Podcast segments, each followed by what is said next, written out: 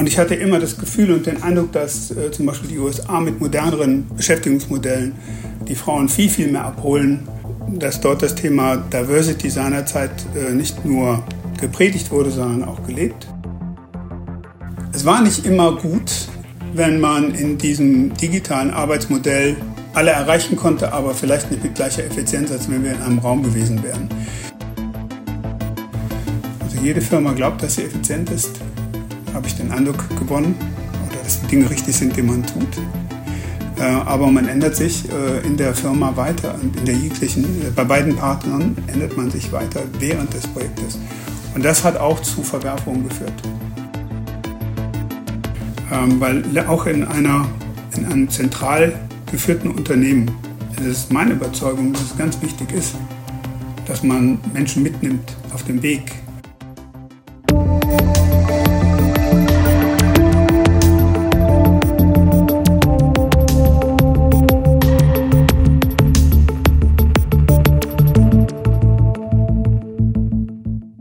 Herzlich willkommen zu Deep Deep Noise aus der digitalen Welt wie immer ein Podcast, in dem es um viel Technologie geht, um Digitalisierung und all dieses Zeug. Aber dahinter stecken Menschen, dahinter stecken Organisationen, dahinter stecken ganz viele Veränderungen für diese Menschen. Und ich freue mich sehr, dass wir heute jemand bei uns haben, der so ein ganzes Jahrhundert gefühlt an Erfahrung mitbringt, weil er in der Automobilindustrie sehr viele Schritte äh, mitgemacht hat. Einerseits im Fahrzeug, was von so einem hardwaregetriebenen Blechbüchsenteil irgendwas geworden ist, was voller Software ist. Auf der anderen Seite hat er in ganz vielen Konstellationen gearbeitet, zwischen Ländern wie Deutschland, den USA, ja, zwischen verschiedenen Ländern wie Niedersachsen und irgendwas rings um Köln. Also das heißt, ganz viele Kulturthemen mitgemacht hat und dabei auch immer wieder neu seine Mannschaft auf diesem Weg mitnehmen musste, verändern musste, motivieren musste. Und wir wollen heute eine Folge machen, in der es nicht nur um Technik geht, nicht nur um das shiny äh, Digitale, sondern in dem es auch um das dahinter geht. Und ich freue mich sehr, dass wir heute Christoph Kellerwessel bei uns im Studio haben. Hallo Christoph. Hallo Christoph. Dankeschön für die Einladung. Ja, auch von meiner Seite. Ich bin ganz gespannt, Ich habe schon viel gehört. Ja, das wird heute eine komplizierte Folge. Zwei Christophs im Chor, ja. Also müssen wir mal gucken. Aber wir kriegen das hin. Ja, Christoph Kellerwessel, ähm, du bist ein ein Manager gewesen, ganz bewusst, erstmal in der Automobilindustrie, bis vor nicht allzu langer Zeit rausgegangen. Wie geht's dir denn ohne diesen Zirkus? Erzähl mal. Also mir geht's gut, auf den Punkt gebracht. Äh, in der Tat hat es eine Zeit gedauert, nach ungefähr 34 Jahren in der Autoindustrie, ähm, sich auf eine neue Lebensphase einzulassen.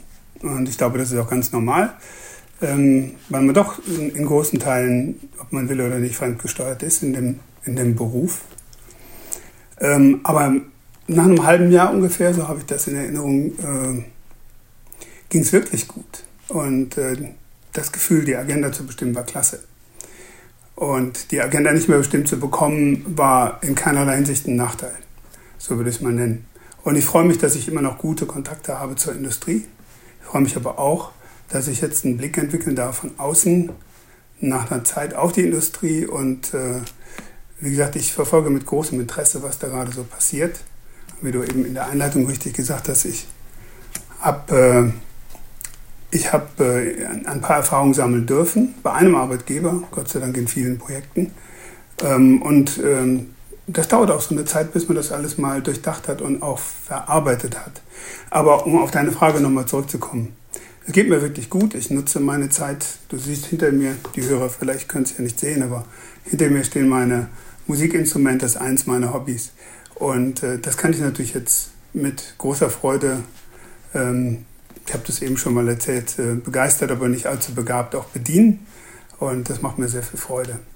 Und so nutze ich meine Zeit für meine Hobbys, für die Kontakte und für das Coaching von alten Kollegen und Mitarbeitern aber auch viel mehr für die Familie, was, äh, was äh, vielleicht in den letzten Jahren auch, auch zu kurz gekommen ist. Für unsere Hörer, da steht ein E-Piano, da steht eine Gitarre. Ich weiß nicht, ob da noch gesungen wird oder so, aber da was drittes steht da noch. Okay, drei Gitarren.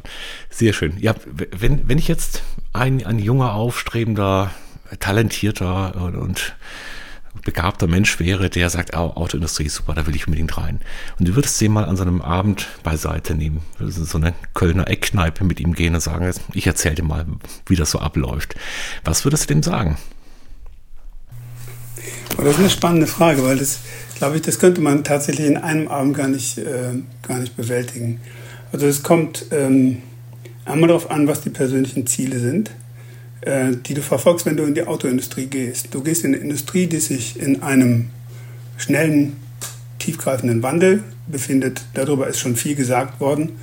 Aber dieser Wandel ist jetzt auch angekommen in fast allen Regionen der Welt, hier in Deutschland auch. Hier in den Industrien ähm, wird die Skill Transformation gesucht.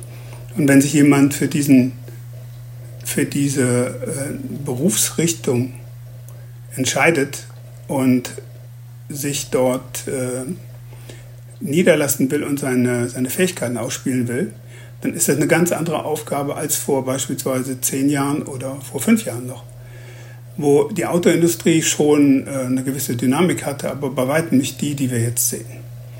Äh, deswegen würde ich wahrscheinlich einem jungen Menschen sagen, äh, bereite dich auf äh, auf eine Industrie vor, wo Flexibilität hoch angesehen wird, wo Deep Verticals, wo Skills gerade im Softwarebereich dominieren werden, wo klassische Disziplinen, die früher den Automobilbau beherrscht haben, im Rückgang sind.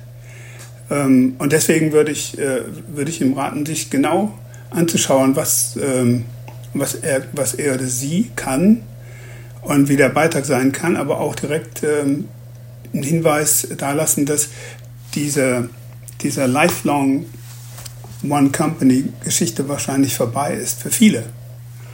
Und ähm, mit dieser Intention sind äh, Leute in meiner Generation, aber auch noch viele Jahre später in den Beruf eingestiegen. Automobilindustrie war was sehr sicheres. Und das ist es nicht mehr. Das heißt aber nicht, dass es uninteressant ist, sondern dass der Pace, die Pace ist, ist größer die ähm, Änderungsgeschwindigkeit technisch, aber auch organisatorisch, auch in der um, im Umgang miteinander haben sich geändert. Und da gibt es tausend, äh, glaube ich, äh, tausend Einflussfaktoren. Äh, neben der Geschwindigkeit ist definitiv auch das Zusammenarbeitsmodell nach Corona ein anderes geworden. Und äh, ich glaube auch, dass die Firmen sich anders organisieren und äh, das hat alles einen Einfluss. Also Flexibilität an erster Stelle, gepaart mit einer großen Bereitschaft, diese Flexibilität äh, auch zu leben. Ähm, das wäre, wäre so mein erster Rat. Interessant ist es nach wie vor. Du hast äh, gerade eben in einem Halbsatz er oder sie gesagt. Das ist ja auch ein Wandel, den ich daraus ja. höre. Ähm, also auch auf unsere eigenen Automobilindustrie-Podcast-Gäste gucken, das sind ja doch häufig die Männer gewesen. Ähm, sieht man, spürt man den Wandel auch, äh, dass durch die Veränderung in den Skills, die notwendig sind oder in der Veränderung der Kultur sich auch mehr Frauen angezogen fühlen für diese Industrie? Frauke, das ist eine super Frage. Ich würde die, ich würde die so beantworten, dass ich sage, es, es ist unterschiedlich abhängig von den Regionen, wo man hinschaut. Ich hatte die Gelegenheit, in, äh, in verschiedenen Regionen zu arbeiten und ich hatte immer das Gefühl und den Eindruck, dass äh, zum Beispiel die USA mit moderneren Beschäftigungsmodellen die Frauen viel, viel mehr abholen, dass dort das Thema Diversity seinerzeit äh, nicht nur gepredigt wurde, sondern auch gelebt.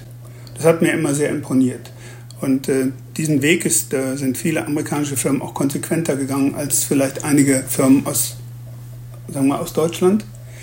Ähm, ich sehe aber durchaus einen Wandel und äh, ich sehe die ähm, die Bemühungen, die ernsthaften Bemühungen, ähm, die sich auch reflektieren, wenn man in den verschiedenen Karrierenetzwerken sich ein wenig umschaut, an, an viel mehr Beiträgen von äh, Frauen, nicht nur in, in, Führungspositionen, aber auch von mehr Mitarbeitern, die Mitarbeiterinnen, die in den Unternehmen inzwischen ähm, gefördert werden und äh, ankommen. Und ich glaube auch, ähm, dass die meisten Unternehmen sich darauf einstellen, dass es nicht nur, dass es eine absolute Notwendigkeit ist, was ich persönlich sehr, sehr begrüße und hoffe auch gelebt zu haben in meiner Zeit. Aber ich finde, dass sich dort gerade auch ein Wandel stattfindet. Ich möchte ein Beispiel äh, auch noch mal nennen. Das, ähm, was mich wie immer beeindruckt hat, war ähm, in meiner Zeit bei Ford gab es eine, da gibt es immer noch Joint Venture mit der Familie Koch ähm, in der Türkei.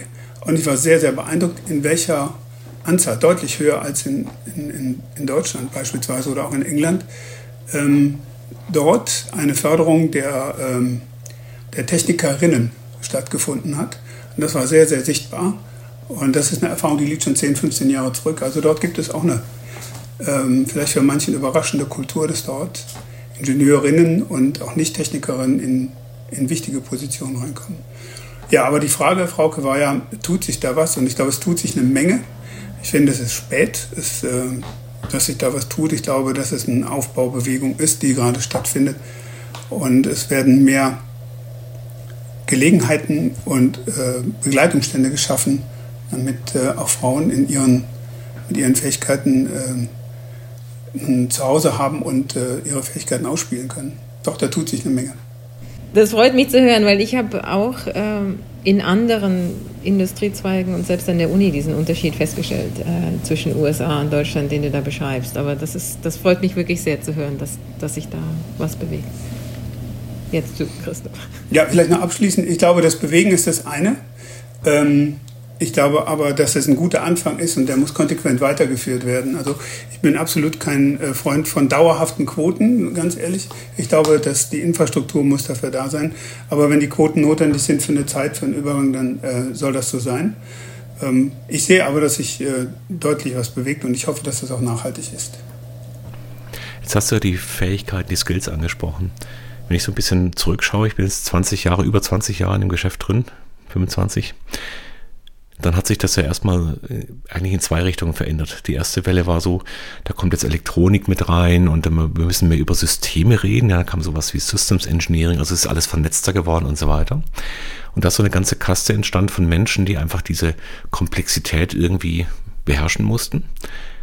Und gleichzeitig ist aber auch was passiert, dass mit diesem Thema des Pyramidenmodells, also da steht ein Fahrzeughersteller ganz oben und dann hat er ganz viele Zulieferer da unten, die er dann anleitet und steuert, dass diese Kasse des Managements eigentlich eigentlich dominant geworden ist. Also Management eigentlich vor Produkt, vor Technologie, sondern einfach die Fähigkeiten, solche Systeme zu, zu bedienen und zu fahren. Wie siehst du denn das heute? Weil mein Eindruck ist, dass wir ja teilweise einen sehr radikalen Wechsel wieder zurück haben zu diesem Thema.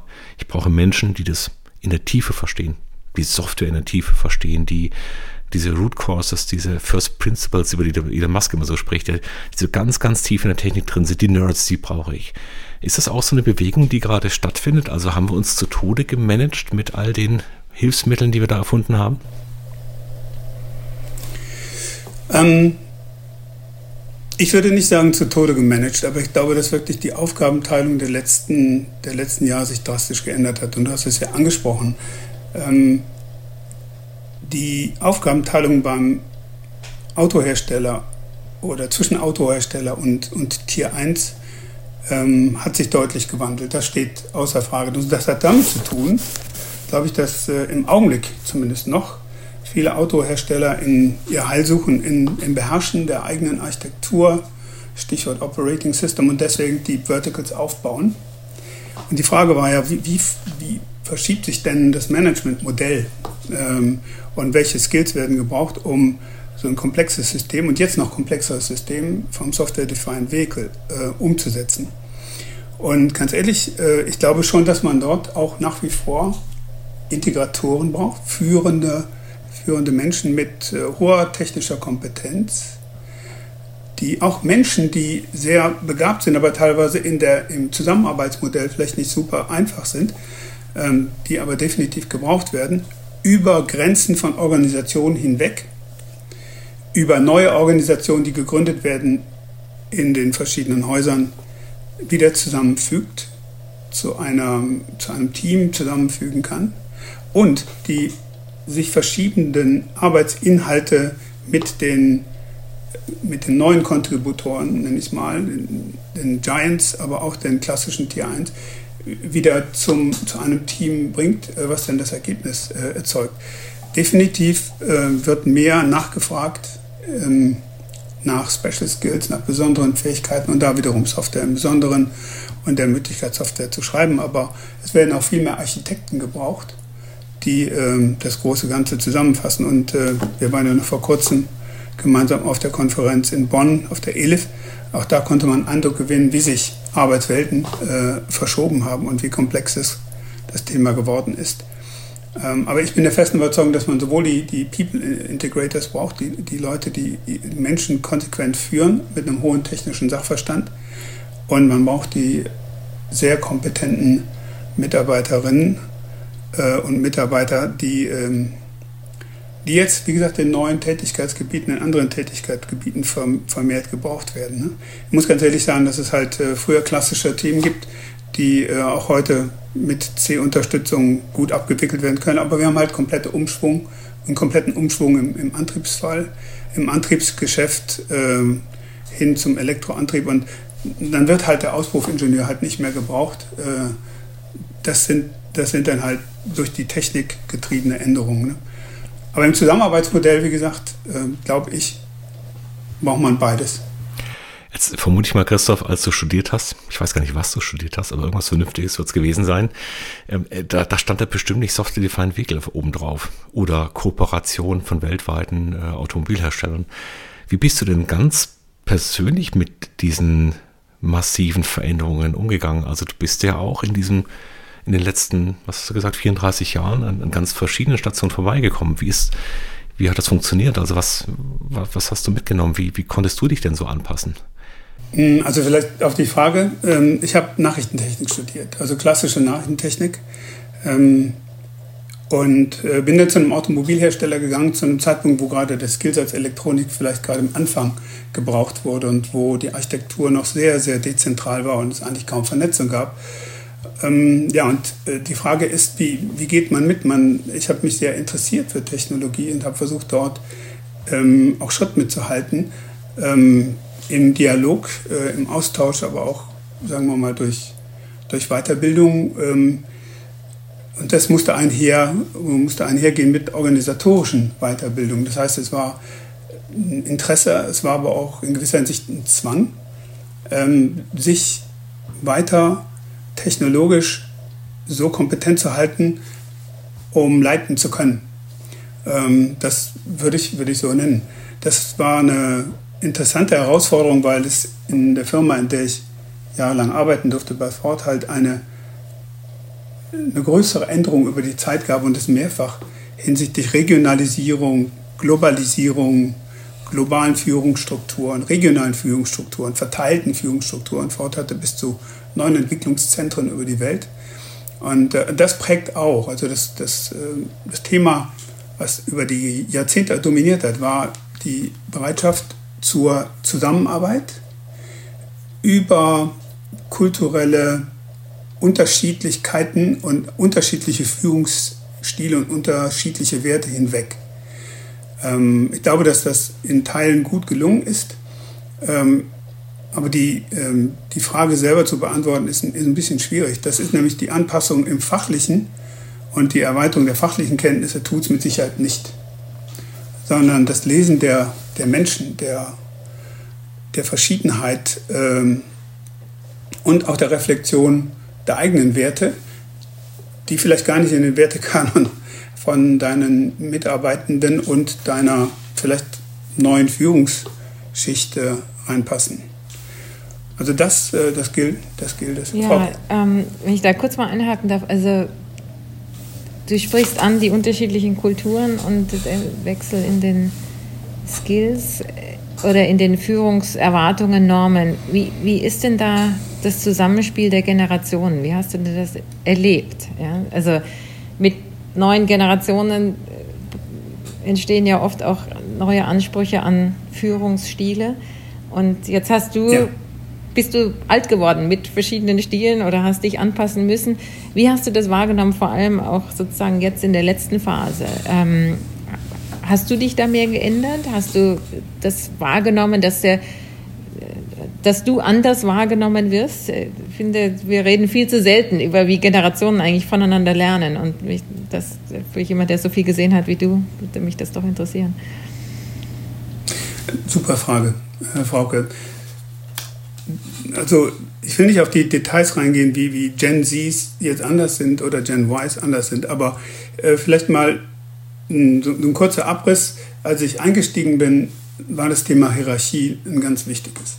Auch in einem ähm, angloamerikanischen Unternehmen mit, einer, mit einem großen deutschen Ableger war Hierarchie besonders wichtig. Und ähm, das hat sich über die Zeit ähm, zumindest abhängig von, ich sag mal, auch Abteilungskulturen gehen da andere Wege.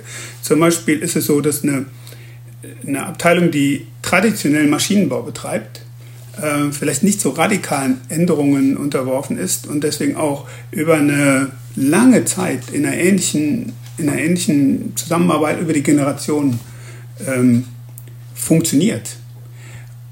Andere Abteilungen, die sich schnell wandeln müssen, Elektronik war ein Takt in ungefähr doppelt so schnell wie äh, ein Autozyklus.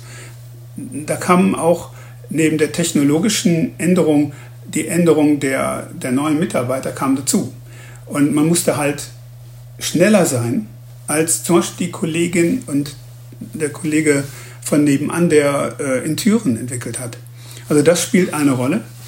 Ähm, was ich wohl wahrgenommen habe, ist, dass halt die äh, Mitarbeitenden in den letzten, im letzten Jahrzehnt ähm, wirklich auch ähm, ganz anders an, an das Thema rangegangen sind. Wenn man in meiner Generation, ich würde mich mal als Generation X bezeichnen, aus den 60ern halt, ne, da sind andere Retentionsmodelle an, ähm, an dich herangetragen worden, was äh, Loyalität zu Firmen anbetrifft, was ja, auch in schlechten Zeiten wollen wir gemeinsam durch diese Krise gehen. Äh, diese Werte sind irgendwo mit eingeimpft worden und habe die auch nicht groß reflektiert. Ich habe wohl festgestellt, dass die, die jüngere Generation durchaus eben äh, das Thema Werthaftigkeit von dem, was jetzt gerade an ihrer Tätigkeit, äh, was mit ihrer Tätigkeit im Zusammenhang steht, im Vorder-, in den Vordergrund rückt. Ich persönlich finde das sehr gut.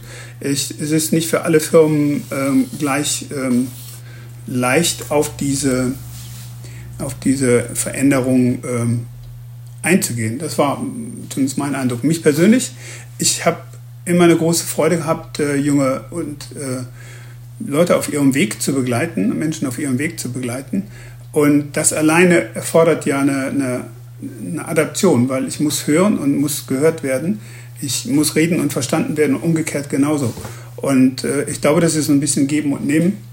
Ähm, es war auf jeden Fall eine, Riesen, eine Riesenfreude, wenn man halt mitgehen konnte. Aber ich habe festgestellt, dass die, die Sinnhaftigkeit des, des Tuns ähm, auch mit, mit der Konsequenz dann zu gehen, was anderes zu machen, eine andere Schicht in der Wertschöpfungskette äh, zu bedienen, dass die bei jüngeren Leuten wesentlich ausgeprägter war, aus, aus meiner Beobachtung, und das ist auch noch ein kleines Feld, äh, Frauke, als, ähm, als Leute aus meiner Generation. Wir, wir haben ja hier Digitalisierung immer im Blick. Hast du denn den Eindruck, dass sozusagen mit der Digitalisierung der Arbeitsprozesse diese Hierarchien auch oder dieses Reden und Hören und Zuhören können sich verändert haben, dass man schneller alle erreichen kann über Generationen und Hierarchiestufen hinweg? Oder sind es mehr die zugrunde liegenden Werte, die da den Unterschied ausgemacht haben für den Wandel?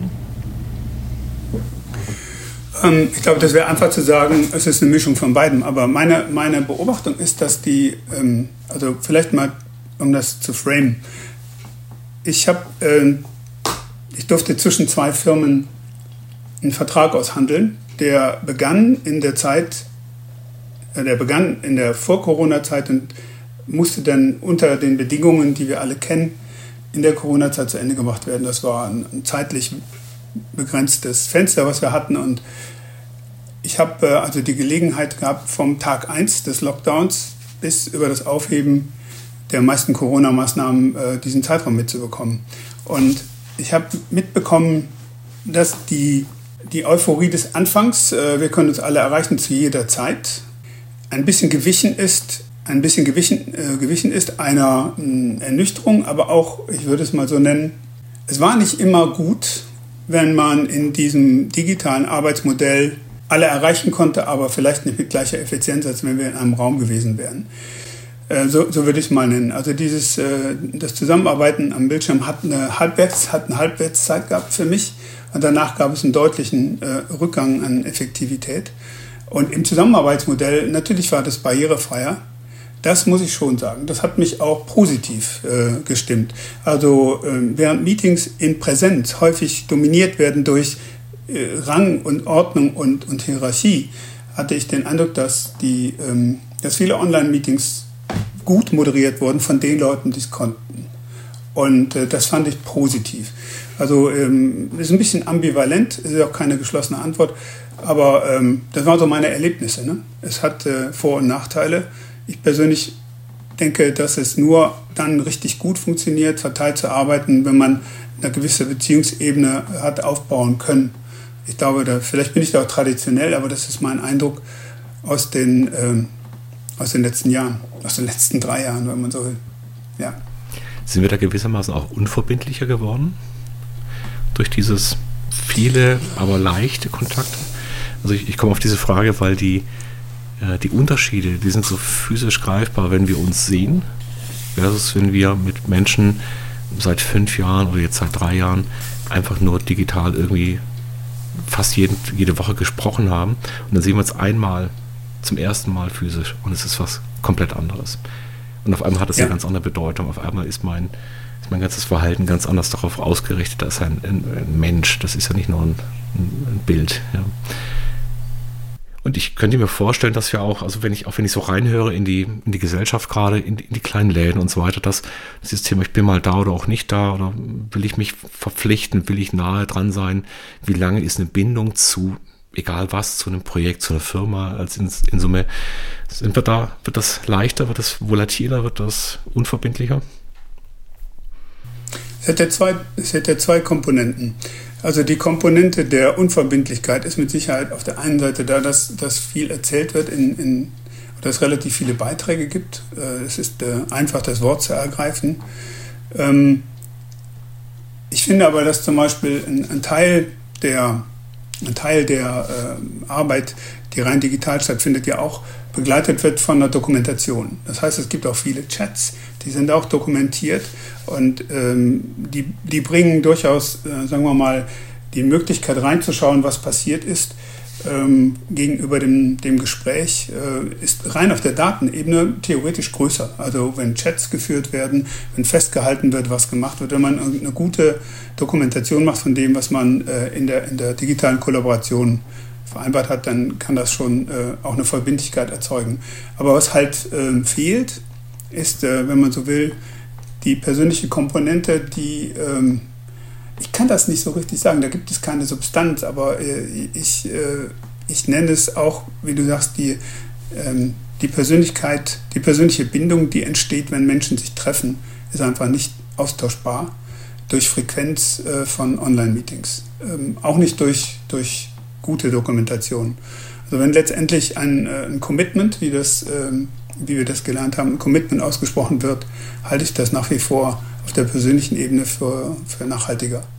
Äh, das, so würde ich es mal beschreiben. Ich glaube aber auch, dass es da Halbwertzeiten gibt, wie ich eben schon mal erwähnt habe. Es gibt eine Zeit, wo eine Online-Verbindung sehr gut funktioniert und es gibt dann eine Zeit, wo dann die Effizienz äh, und die Effektivität von, diesen, von diesem Format auch wieder abflaut. Und dann wird es Zeit, sich wieder zu sehen und einen Status zu erheben und äh, vielleicht nochmal die, die Ziele neu zu vereinbaren. Ich glaube, die Frequenz der Zielvereinbarung, die es früher gegeben hat, einmal, zweimal im Jahr, die ist eigentlich so in der Form nicht mal haltbar, wenn man nur digital und vernetzt und verteilt arbeitet. Ich glaube, da ist eine, eine wichtige Komponente, eine, ich nenne es mal eine, ähm, eine Zielvereinbarung und eine Zielüberprüfung gemeinsam äh, in einer höheren Frequenz.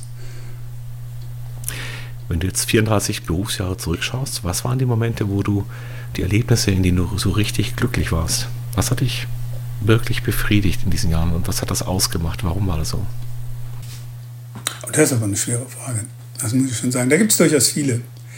Ähm, viele Momente, an die ich gerne zurückdenke. Aber vielleicht mal stellvertretend, äh, was mir sehr viel Freude gemacht hat, ähm, wo ich sehr gerne dann zurückdenke, das war die, ähm, die Übernahme der, der Verantwortung für die Elektronik- und Elektrikentwicklung in Europa. Äh, einmal fühlte ich mich äh, persönlich sehr wertgeschätzt was mir aber viel mehr Spaß gemacht hat, war ähm, das Ankommen in der Abteilung, die ich dann sechs Jahre vorher oder sieben Jahre vorher verlassen hatte, um auf einen anderen Berufsweg zu gehen. Ich habe halt gelernt, ich war in, ich nenne meine betriebsinternen Ausbildung in verschiedenen Ländern und verschiedenen Tätigkeiten unterwegs und dann zurückzukommen und das Team vorzufinden ähm, und ähm, ein persönliches positives Feedback zu bekommen, das hat mich äh, sehr gefreut. Aber am meisten gefreut, muss ich ganz ehrlich äh, sagen, am meisten hat mich gefreut über Jahre hinweg mit Mitarbeitern und Mitarbeiterinnen. Und ich betone das immer, ähm, aber das war wirklich so, dass man Führung für viele hatte, aber es gab halt nicht jeder, der eine Karriere gemacht hat und nicht jede. Und das hat äh, mir Freude gemacht über die Jahre, mit Menschen arbeiten zu dürfen, äh, in die man Vertrauen gesetzt hat, die man fördern durfte und vielleicht auch ein bisschen konnte und äh, die das wertgeschätzt haben und die dann auch ihren Weg gegangen sind. Das hat mich, äh, das sind eigentlich die schönsten Momente in der, aus, der, äh, aus der Rückschau. Also das Zusammenarbeiten mit Menschen und die äh, das Vertrauen aussprechen, Vertrauen leben, Vertrauen zurückzubekommen. Ähm, das würde ich sagen, sind, sind für mich die wichtigsten Momente, an die ich gerne zurückdenke in, in meinem Berufsleben. Jetzt hast du in den letzten Jahren noch eine große Kooperation auf den Weg gebracht zwischen zwei großen Autohäusern, ähm, mhm. in denen es ja äh, in Kooperation ja auch sehr, sehr stark darum geht, wie kann ich da mit Menschen zusammenarbeiten, die ich erstmal kaum kenne, die dann in ein gemeinsames Projektvorhaben reingeworfen werden, dann sich vertrauen müssen, wo, wo man darauf vertrauen muss, obwohl man eigentlich die Stellhebel ja gar nicht haben kann. Ja, also man ist darauf angewiesen, dass der andere für uns mitdenkt, uns mitentscheidet, dass ähm, die firmeninterne Politik, obwohl sie unterschiedliche Ausrichtungen haben mag, trotzdem dort konvergiert und man was gemeinsam erreichen kann. Wie hast du denn das erlebt? Weil das ist ja ein Balanceakt wahrscheinlich gewesen. Ja, das, äh, das war es in der Tat. Also ähm, das war, das war eine, eine sehr spannende Zeit. Ne? Das äh, muss ich wirklich so sagen. Und zwar aus, aus mehreren Gründen. Wie habe ich das erlebt, war ja die Frage. Ähm, zuerst muss ich sagen, dass es durchaus professionelle Begleitung bei sowas gibt, ähm, sowohl innerhalb der Häuser, es gibt auch dort Organisationen, die helfen in Kooperation, wenn man so will, die äh, vielleicht im, im, im, täglichen Abliefern nicht äh, so drin sind und eine Möglichkeit haben, ein bisschen aus einer Distanz auch auf die eigene Organisation zu schauen. Ähm, also das, das adressiert im Prinzip ein bisschen den, die Scheuklappen aufzumachen, die man selber hat. Ähm, und die Scheuklappen, die man schein, scheinbar beobachtet bei den anderen. Das äh, geht übrigens besonders schnell, habe ich festgestellt, dass die Fehler bei anderen äh, leichter zu finden sind als bei einem selber. Aber ähm, das, spannende, das spannende Thema war halt der, der kulturelle Unterschied. Ähm, der kulturelle Unterschied in scheinbar Firmen, die eigentlich genau das Gleiche tun.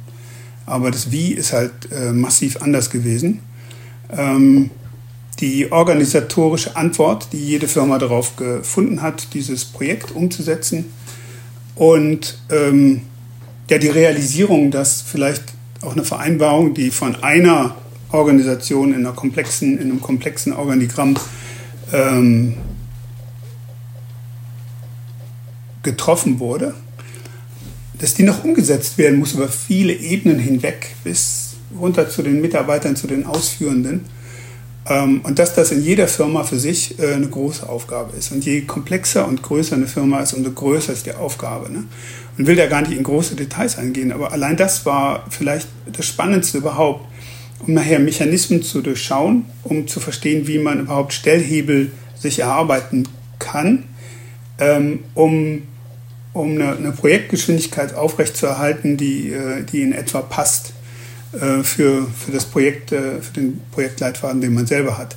Aber es war auch sehr viel, sehr, sehr viel Lerninhalt ähm, nach der scheinbar umfänglichen Vertragsarbeit. Ähm, es musste sehr viel gelernt werden, auch nach der Vertragsarbeit, weil das Verständnis der gleichen Worte in unterschiedlichen Organisationen zu unterschiedlichen Ausprägungen und unterschiedlichen Ergebnissen führen kann. Hast, hast du da ein Beispiel? Das ist letztendlich. Wie, also, du sagtest keine Details. Mir geht es gar nicht sagen, um, um, vertragstechnische Details, aber Detail, ein Beispiel für die unterschiedliche Umsetzung. Also, ohne jetzt zu werten, welche besser ist oder schlechter. Aber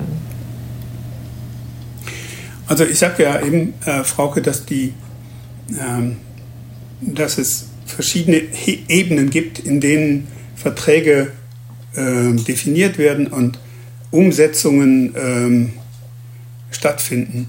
Und ich hätte mir nie vorstellen können, und äh, wie gesagt, ich will auch keine, nochmal nicht auf Details eingehen, aber ich hätte mir nie vorstellen können, dass es so komplex sein kann, ähm, eine Umsetzung nach einem Vertrag in einer großen Firma so zu platzieren, dass sie auch stattfindet, wenn man so will.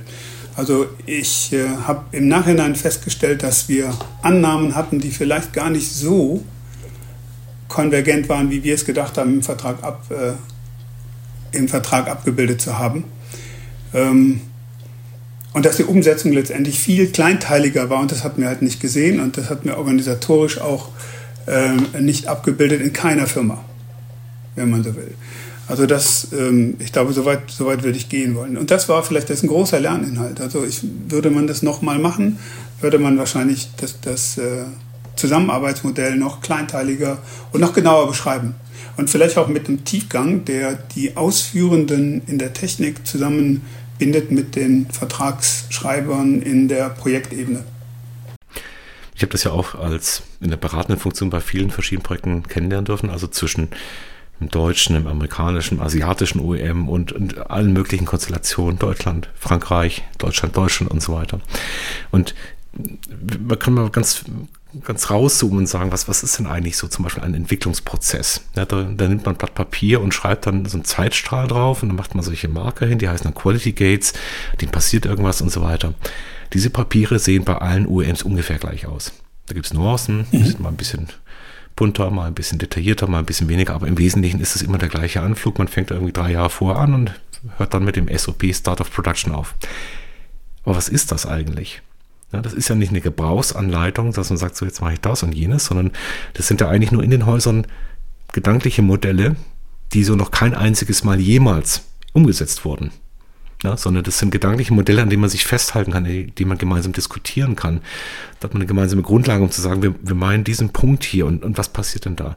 Die Interpretation aber, also es ist eine Illusion zu glauben, dass ich definieren kann, was das eigentlich bedeutet. Also die Definition müsste so ausführlich sein, dass sie in aller Klarheit alles runterschreibt. Und das ist ja das, was du beschreibst. Also erst beim Gehen dieses Weges kann ich eigentlich herausfinden, ob wir das gleiche gemeint haben. Also dieser Meilenstein, was bedeutet der für dich? Was tust du denn da eigentlich?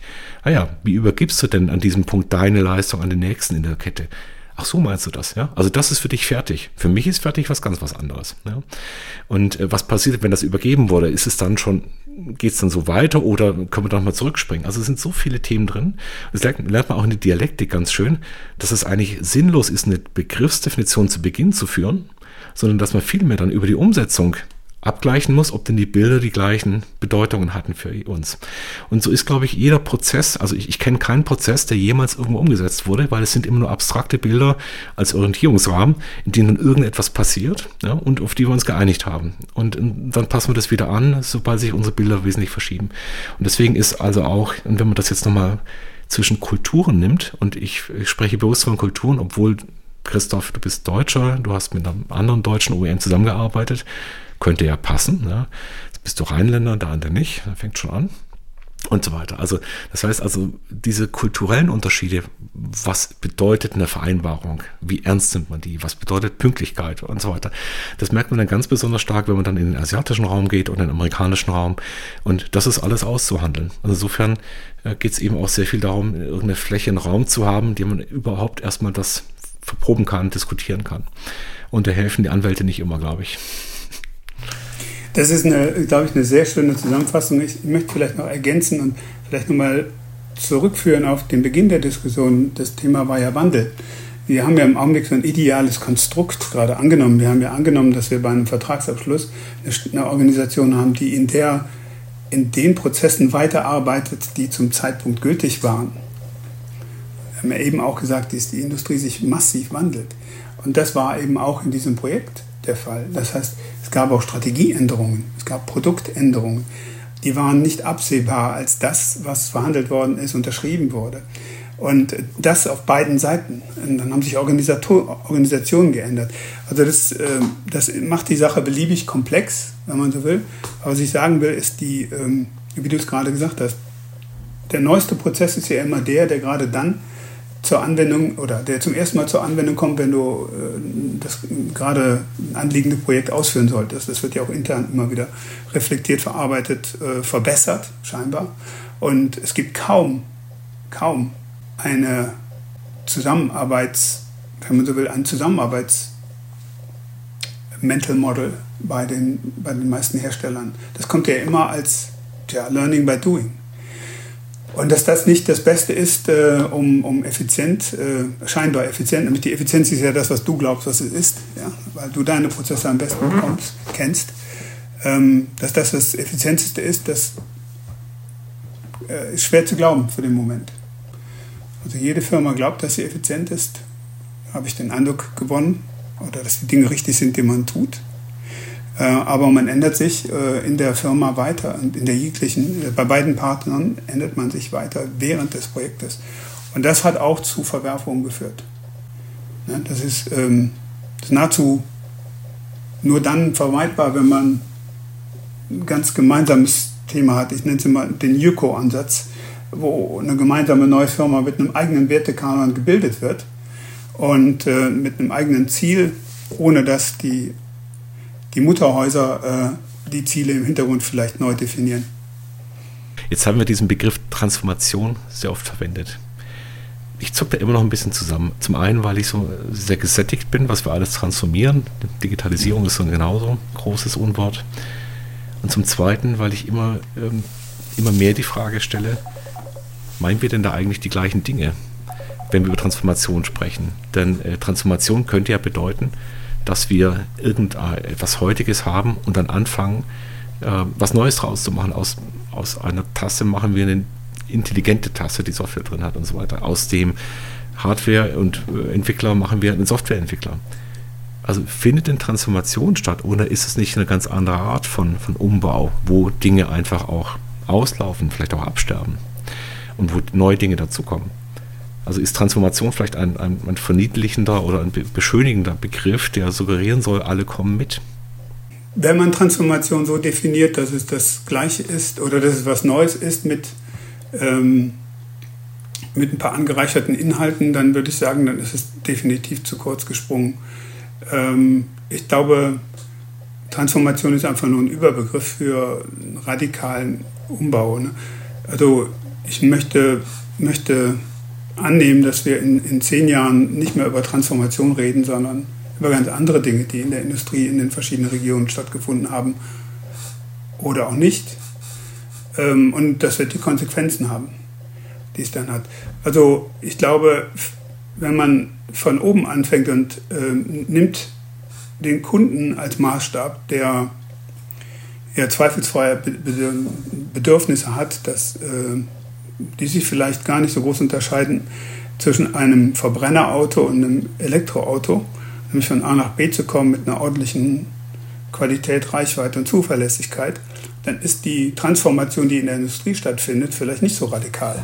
Ja, das ist dann letztendlich das Umschalten auf eine andere Antriebsart. And that's about it. Und der, der Rest sind äh, erwartete Funktionen und Funktionalitäten und Zuverlässigkeiten, Kosten, die die denn getragen werden können vom Kunden. So, das ist das, was der Kunde eigentlich erwartet. Er erwartet ja, äh, ganz ehrlich, die Funktion steht vorne. Und wie das gemacht wird, ist, äh, ist letztendlich sekundär. Das ist die Aufgabe der, der Hersteller. Ähm, letztendlich ist es ja ein Riesenumschwung, wenn wir die Änderungen nehmen, ähm, allein der Antriebsart, wo die westliche Automobilindustrie halt 120 ähm, Jahre sehr gute Erfahrung gesammelt hat, dann unterscheide ich eigentlich in der Transformation nur zwei Player. Und das sind die Non-Legacy Player und die Legacy Player. Ich will, ich, es ist mir sozusagen, das ist für mich die Hand, die einfachste Art, es zu unterscheiden. Die Non-Legacy Player spielen anders, weil sie halt ihr Stadion neu bauen. Und die Legacy-Player müssen weiterarbeiten und sind aber gefangen in, in dem Fundament. Ich glaube, es gab auch, ähm, in, wenn ich das noch in Erinnerung habe, so eine Art, dass das äh, die Parkgarage ist äh, die Legacy, die bleibt immer vom Einkaufszentrum gleich und der Rest des Einkaufszentrums ist sehr, sehr, sehr unbestimmt. Ne? Ähm, und wenn man allein diese Änderung nimmt, dann kann ich mir einfach nicht vorstellen, dass das nur eine Transformation ist, sondern ich glaube, das ist eine massive Entscheidung, die stattfinden werden muss, die getroffen werden muss, ähm, wohin du dich entwickeln willst. Die Legacy-Player haben den schweren Weg. Ja, es ist viel schwieriger, etwas abzubauen oder umzubauen, als etwas neu aufzubauen, wenn tatsächlich die Eintrittshürden so niedrig geworden sind wie heute. Ich kann heute mir aus all den Fähigkeiten, die jetzt über Jahrzehnte entstanden sind, über Baukästen eigentlich recht schnell ein Fahrzeug zusammenschrauben. Es ist immer noch schwierig, es ist komplex, aber es ist definitiv eine, eine radikale Veränderung, wenn das Thema etwas anderes ist, nämlich dieses Erleben zu gestalten, diese Emotionalität zu gestalten, dieses Ende zu Ende hinzubringen mir hat es gefallen, Christoph, was du sagst, eigentlich geht es ja darum, von A nach B zu kommen und das irgendwie zuverlässig. Da muss ja das Auto keine Rolle spielen. Ne? Ihr unterhaltet euch über Legacy und Non-Legacy innerhalb des Kontexts, äh, das wird mit individualisierten Fahrzeugen passieren, die irgendwie aussehen wie ein Auto. Was ist denn da die Chance, tatsächlich das komplett anders zu machen? Also die haben es ja nach wie vor noch schwer, oder? Ich meine, das war eine einfache Unterscheidung, Legacy, Non-Legacy. Beide, beide Seiten haben Stärken und äh, beide Seiten haben große Aufgaben vor sich, wenn man so will. Ich sehe halt nur die, ich, sehe halt nur die, die Ansatzweise aus dem, auf dem grünen Feld was Neues zu bauen mit einem ganz neuen architektonischen Ansatz. Äh, viel zu lernen von den traditionellen äh, Herstellern, ohne, ohne durch die gleichen kapitalintensiven Wachstumsschritte gehen zu müssen das ist halt der Riesenvorteil der, der Newcos, der, der neuen Player, die teilweise auch schon 10, 15, 20 Jahre auf dem Markt sind. Und die adressieren halt sehr genau, was, äh, was wichtig ist, um zum Beispiel den Umschwung in Richtung Elektromobilität äh, technisch, aber auch vom Geschäftsmodell zu, äh, zu schaffen. Vor allen Dingen aber technisch.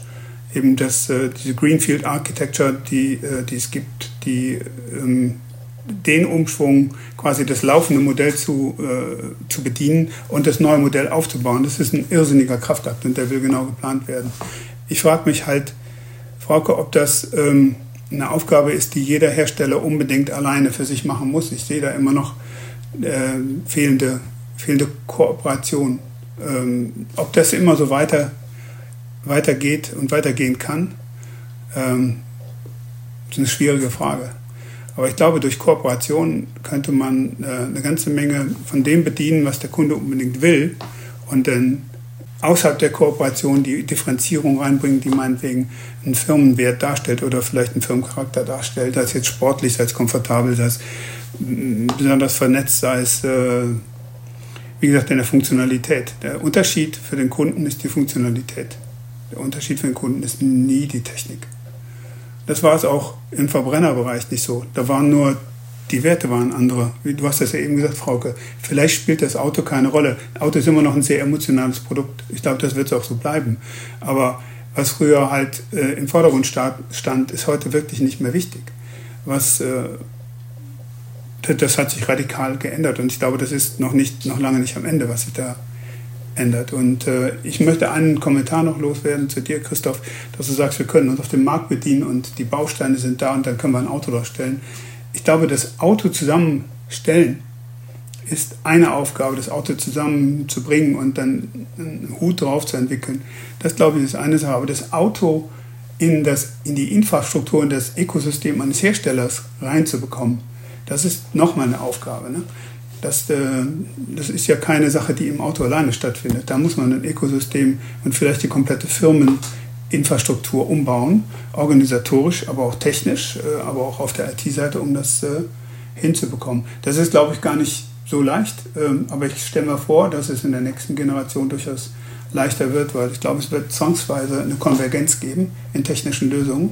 Das hatten wir schon in anderen Industrien. Und äh, dann gibt es Gleichheiten, die man dann leichter integrieren kann in den Ablauf und in die Organisation von der eigenen Organisation, der eigenen Firma. Da möchte ich nochmal auf einen Aspekt eingehen. Ähm, den man aus verschiedenen Blickwinkeln aufzäumen kann. Auf der einen Seite all die Plattformen, Ökosysteme, die wir da draußen sehen, die relevant sind, sind getrieben von wenigen sehr, sehr großen Playern. Starke Player. Hier in Europa haben wir Föderalismus, Flickenteppich, viele kleine. Wir sind die Hidden Champions, großartig. Aber wir haben diese großen Player nicht. Wir sind gar nicht in der Lage, solche Plattformen aufzubauen.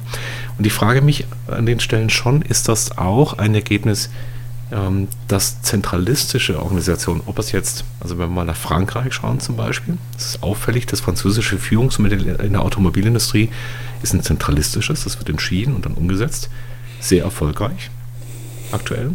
Ist das denn, und, und wenn ich auf den Tesla schaue, mit seiner Führungsperson, das ist ja auch auf eine einzelne Person ausgerichtet. In Apple war auf eine Person ausgerichtet, auch wenn es nie so, darunter nie so, so realistisch war. Also waren schon Führungsmannschaften da, die das dann gemacht haben. Aber ist denn dieser, dieser Ansatz sehr kooperativ, sehr in Netzwerken zu denken und vorzugehen, ist er überhaupt wettbewerbsfähig mit Organisationen, Firmen oder auch ganzen Staaten wie China, die sehr klar in eine Richtung gehen und dann auch Geschwindigkeit auf die Straße bringen. Wie siehst du das? Ist das ein Widerspruch oder kann sich das auflösen? Also die, die, die Beobachtung, die du gerade geteilt hast, das sehe ich ehrlich gesagt ähnlich. Wenn man nach Frankreich schaut, wenn man auf diesen globalen Konzern Stellantis schaut und die Art und Weise, wie geführt wird, wenn man schaut, was verschiedene Marken unter dieser Führung in relativ kurzer Zeit, kurzer Zeit äh, zustande bekommen haben, dann ist das schon sehr beeindruckend. Gleiches gilt definitiv auch für amerikanische Automarken wie, wie Tesla. Die Frage ist natürlich, ob das jetzt ein äh, nachhaltiges Modell ist für immer und ewig. Ne? Da bin ich, mir, bin ich mir nicht sicher. Ich sehe allerdings auch, dass äh, eine gewisse Zentralisierung, ein zentrales Entscheidungsmanagement ähm, ein Vorteil zu sein scheint. Ne? Ähm, ich sehe allerdings auch, dass eben eine effektive Zusammenarbeit teilweise wettbewerbsrechtlich hier in Europa sehr, sehr schwer umzusetzen ist. Das ist äh, auch eine Erfahrung gewesen der letzten Kooperation. Du hast es eben gesagt, Anwälte sind immer dabei. So ist die Rechtslage hier. Ähm, das äh, macht es nicht, äh, nicht einfacher, die Zusammenarbeit nicht einfacher. Und dann ist es tatsächlich einfacher, wenn man eine organisatorische Form hat von, einem, von einer Firmenkonstruktion, die unter einem Dach ist. Das lässt sich wettbewerbsrechtlich ganz anders darstellen. Ne? Und dann ist die Zusammenarbeit und das Durchsetzen von Entscheidungen auch relativ klar und einfach. Ähm, keine geschlossene Antwort äh, maße ich mir auch nicht an. Allerdings muss ich schon sehen, dass eben eine, eine, eine klare, eine klare Stimme, eine klare Richtung, äh, ein abgegrenztes Markenbild ähm, im Augenblick definitiv äh, ein Vorteil zu sein scheint. Die Zukunft wird es, äh, wird es uns lehren, ne? ähm, weil auch in einer in einem zentral geführten Unternehmen es ist meine Überzeugung, dass es ganz wichtig ist, dass man Menschen mitnimmt auf dem Weg. Und deswegen glaube ich, dass eine reine Top-Down-Organisation, die nur Befehle runterdiktiert, ähm, auch nicht nur Vorteile hat, wenn es darum geht, die Kreativität und die Fähigkeit der Mitarbeiter maximal im Sinne der Firma zu nutzen. Weil wenn mir jeden Tag gesagt wird, was ich zu tun habe, ähm, wenn ich meine Stimme nicht und meine Idee nicht einbringen kann, dann gehen natürlich in diesen Firmen auch eine Kreativität verloren, die vielleicht dazu führen kann, dass ich mich unterscheiden kann von anderen und ein Why-Buy kreiere für, für Kunden. Also das würde ich vielleicht auch mal auch im Sinne der, des, des großen Themas nehmen, wenn man die Menschen nicht mitnimmt und die Menschen nicht agieren lässt, die Mitarbeitenden, und sich einbringen lässt, dann ist auch nach meiner Einschätzung ein, ein zentral geführter Betrieb, eine zentralistische Konstruktion auch mit einem Haltbarkeitsdatum versehen, weil ich dann meine, meine Mitarbeitenden nicht mehr so nutze, dass sie die Firma weiterentwickeln. Und letztendlich brauche ich die Ideen der Leute. Das konnte man immer sehr schön sehen, auch wenn eine sehr starke Führungsfigur in, in einem der großen Läden einerseits so eine ehrfürchtige Position hatte, also Recht hatte eben in der Technik, also jede Schraube kannte und gleichzeitig so viel Ehrfurcht da war, dass die Organisation gar keinen Widerspruch mehr überhaupt gewagt hat, gar keine Kritik wagen konnte und so weiter. Und das hat zu sehr großen Krisen dann auch geführt. Christoph, das Auto deiner Träume, wie müsste das aussehen? Oh, das Auto meiner Träume. Also ich bin durchaus getrieben von, von einer CO2-Minimierung. Also ich habe ein, ein, großes Interesse an einem Auto. Und tatsächlich denke ich in, ich denke in Produkten. Also ich denke nicht in Diensten. Ähm, das ist, glaube ich, meine, meine mentale Legacy. Also das Auto meiner Träume hat äh, eine, sehr, sehr positive CO2-Bilanz. Es wird lange mein Auto bleiben. Es soll also nicht nur ein Traum von einer kurzen Zeit sein.